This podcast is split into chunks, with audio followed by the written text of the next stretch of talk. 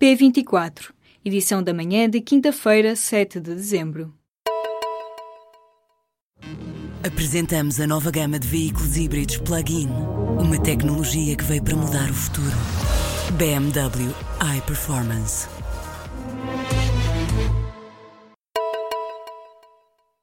Banco de Portugal ameaça tomar medidas para travar o crédito à habitação. O supervisor está preocupado com o ritmo de concessão de empréstimos à habitação, que está a crescer acima de dois dígitos. O problema reside na maior facilidade com que é atribuído esse crédito, de que podem resultar problemas graves num cenário de subida de taxas de juro. A redução dos spreads e o alargamento do prazo dos contratos têm tido como resultado imediato a apresentação de taxas de esforço aceitáveis, mas são apenas aceitáveis num cenário cenário de taxas de juro baixas como o atual, em que a Euribor está negativa, e esse cenário promete mudar já a partir de finais de 2019. É este mix de risco que preocupa o Banco de Portugal e o leva a assumir a possibilidade de tomar medidas. Mas, questionado pelo público, o regulador não adiantou que medidas poderá tomar.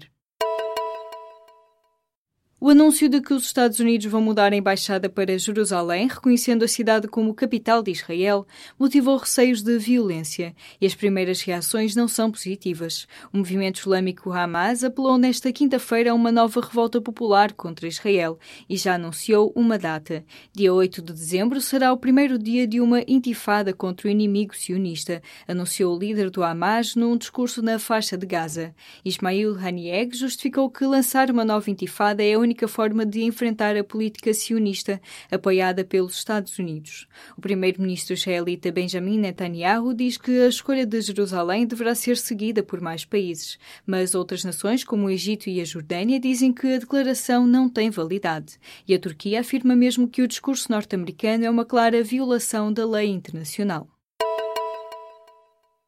O PSD quer acesso ao relatório integral sobre literacia, cujo autor foi afastado.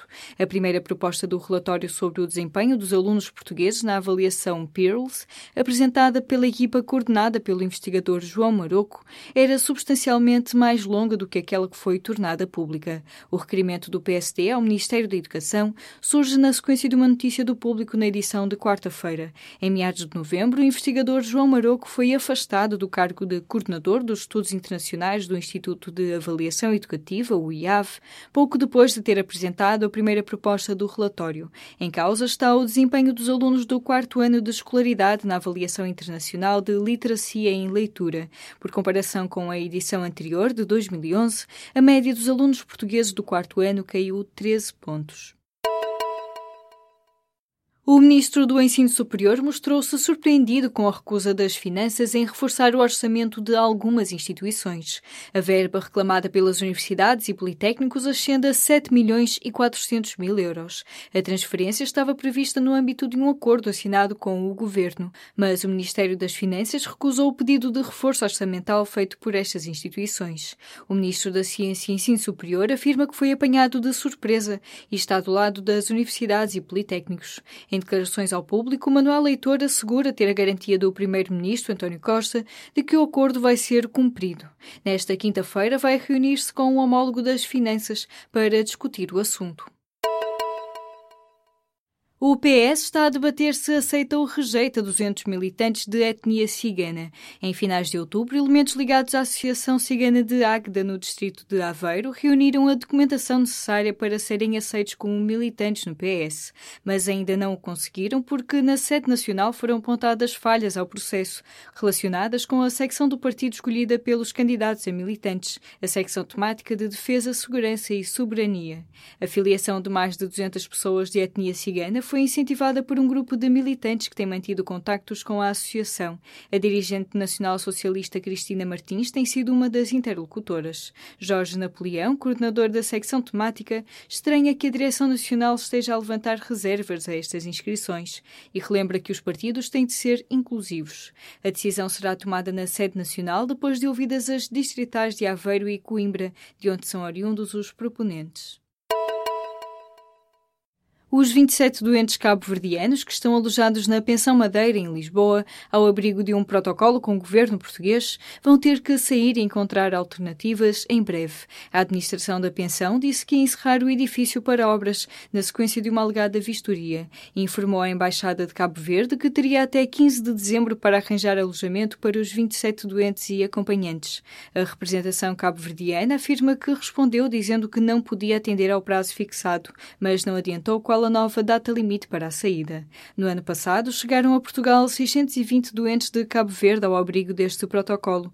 Muitos ficam em pensões, algumas em condições extremamente precárias, como a que agora vai fechar. Entretanto, foi marcada para dia 12 ao meio-dia uma manifestação em prol dos doentes, em frente à Embaixada de Cabo Verde, em Lisboa. A Unesco classificou os bonecos de Estremoz como património cultural imaterial. Produzidos em barro, são uma arte popular com mais de três séculos. Esta classificação foi decidida nesta quinta-feira, numa reunião do Comitê Intergovernamental da Unesco, tendo sido bastante celebrada pela comitiva portuguesa.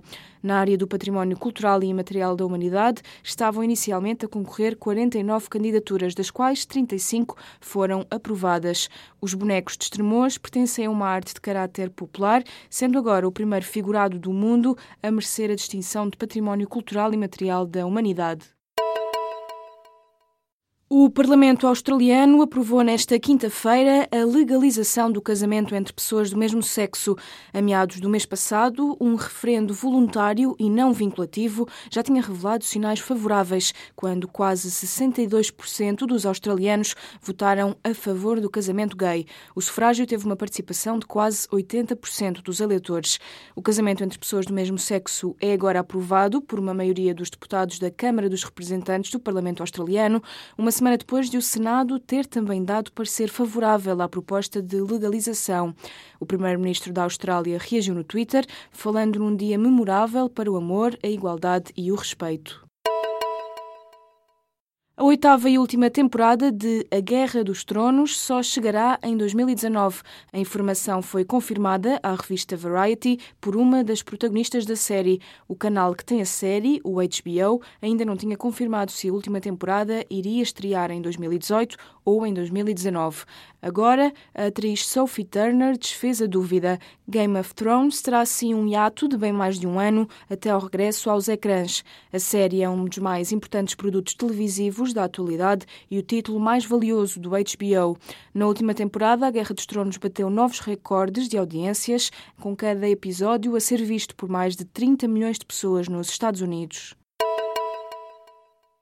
No início do universo já havia um buraco negro onde o Sol cabia 800 milhões de vezes. Este buraco negro supermaciço é até agora o mais antigo e, por isso, o mais distante alguma vez observado.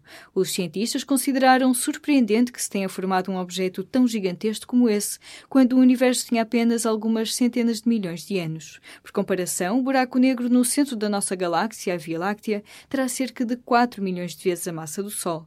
A descoberta deste buraco negro, 800 milhões de vezes maior do que o Sol, foi publicada por uma equipa internacional nesta quinta-feira na revista científica Nature. Este gigante encontra-se escondido num quasar, um objeto celeste extremamente luminoso, e foi encontrado graças aos telescópios Magalhães do Observatório Las Campanas, no Chile.